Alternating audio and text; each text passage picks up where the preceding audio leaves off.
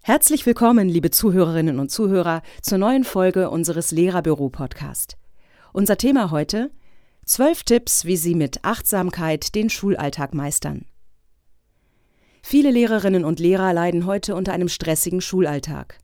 Die Zahl der erkrankten Kolleginnen und Kollegen hat enorm zugenommen. Die gesunden Lehrkräfte müssen dann oft zwei Klassen gleichzeitig führen und die erkrankten Kollegen vertreten, bis sie dann womöglich selbst krank werden. Die Belastungen sind enorm. Alles soll schnell gehen und erledigt werden.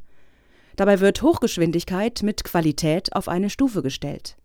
In kurzer Zeit muss eine Menge an Stoff vermittelt und wieder abgefragt werden. Nicht nur fachliche Kompetenzen sind ständig gefragt, sondern auch pädagogische und psychologische. Eine hohe Lärm- und Sprechbelastung kommen hinzu und belasten die Gesundheit zusätzlich. Und was folgt daraus? Die Aufgaben werden immer oberflächlicher erledigt. Es bleibt keine Zeit für ein sinnvolles Miteinander im Kollegium oder auch mit den Schülerinnen und Schülern. Kraft und Motivation gehen verloren. Eine Trennung zwischen Schul- und Privatleben gelingt nur selten, und das hat möglicherweise fatale Folgen für die Gesundheit.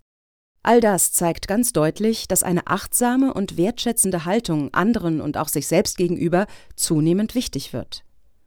Auf sich aufpassen heißt, einen besonderen Wahrnehmungszustand zu erreichen, und sich auf den Augenblick voll zu konzentrieren.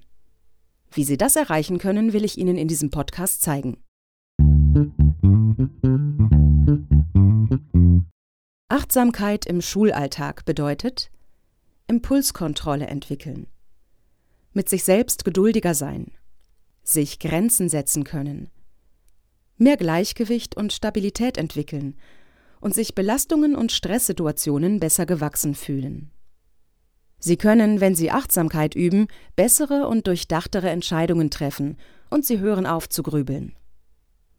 Achtsamkeit führt zu einer positiven Grundeinstellung und mehr Geduld mit sich und anderen.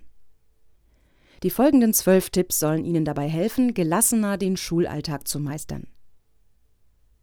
Erstens.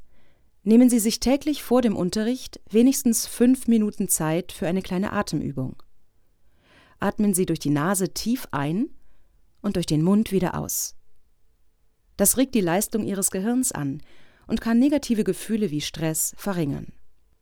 Diese Atemübung können Sie auch prima im Auto oder zu Fuß auf dem Schulweg machen. Zweitens. Versuchen Sie gemeinsam mit Kolleginnen und Kollegen durchzusetzen, dass ein zusätzliches Zimmer für Lehrer eingerichtet wird, das als Ruhe- und Achtsamkeitsraum dient. Sinnvoll wäre es, wenn dieser Rückzugsort mit bequemen Sitzmöbeln ausgestattet werden könnte. Drittens. Machen Sie gezielt mindestens eine längere Pause am Tag, möglichst in diesem Ruheraum. In dieser Zeit sollte es keine Gespräche über schulische Belange oder organisatorisches, keine Telefonate oder kurze Besprechungen zwischen Tür und Angel geben. Versuchen Sie in bequemer Haltung für einen Moment abzuschalten, bewusst ein- und auszuatmen und die Augen zu schließen. Viertens. Machen Sie in Ihrer Pause eine kurze Gehmeditation an der frischen Luft. Versuchen Sie dabei, den Fokus nur auf Ihren Körper und Ihre Atmung zu richten. Das Abschalten und Ausschalten beunruhigender Gedanken schafft wieder neue Kraft für die nächste Herausforderung. Fünftens. Beobachten Sie an einem stressigen Tag einmal Ihre Körperhaltung. Ein aufrechter und offener Körper hilft gegen Verkrampfung und Angespanntheit. Die Brust kann sich öffnen. Sie können freier atmen. Ein ungehinderter Energiefluss kommt zustande. Sechstens. Kontrollieren Sie Ihre Sprache, wenn Sie über Probleme oder belastende Situationen sprechen. War alles mega schlecht, katastrophal, unglaublich schwer oder furchtbar? dann erzeugen sie selbst ein Gefühl der Ohnmacht oder Unüberwindbarkeit nur über die sprachliche Bezeichnung. Die Gelassenheit verfliegt dabei mit den negativen Worten. Bleiben Sie bei der Schilderung möglichst sachlich und betrachten Sie die sogenannten Katastrophen mit mehr Distanz und Gelassenheit. Siebtens. Regen Sie an, für das Lehrerzimmer Stehtische anzuschaffen. Im Stehen lassen sich manche Dinge leichter besprechen. Achtens.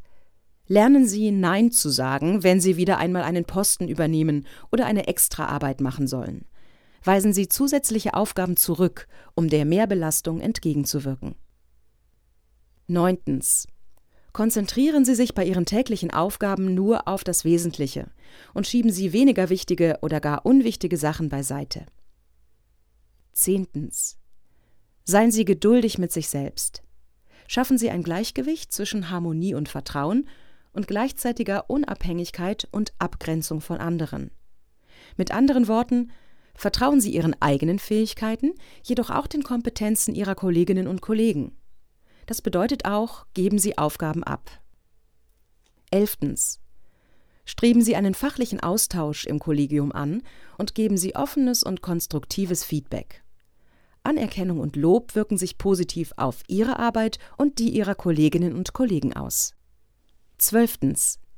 Ziehen Sie Bilanz am Ende eines Schultages. Was ist mir am besten gelungen? Wo habe ich gut gehandelt oder reagiert? Loben Sie sich ruhig einmal selbst.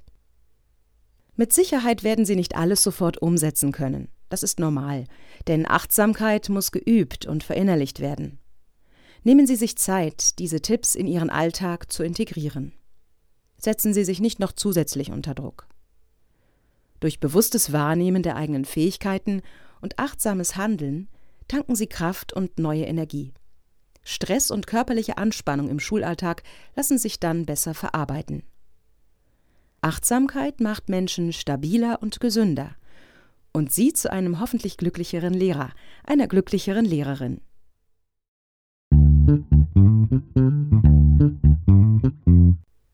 Vielen Dank fürs Zuhören. Wenn Sie diesen Beitrag noch einmal in Ruhe nachlesen wollen, besuchen Sie das Lehrerbüro unter www.lehrerbüro.de.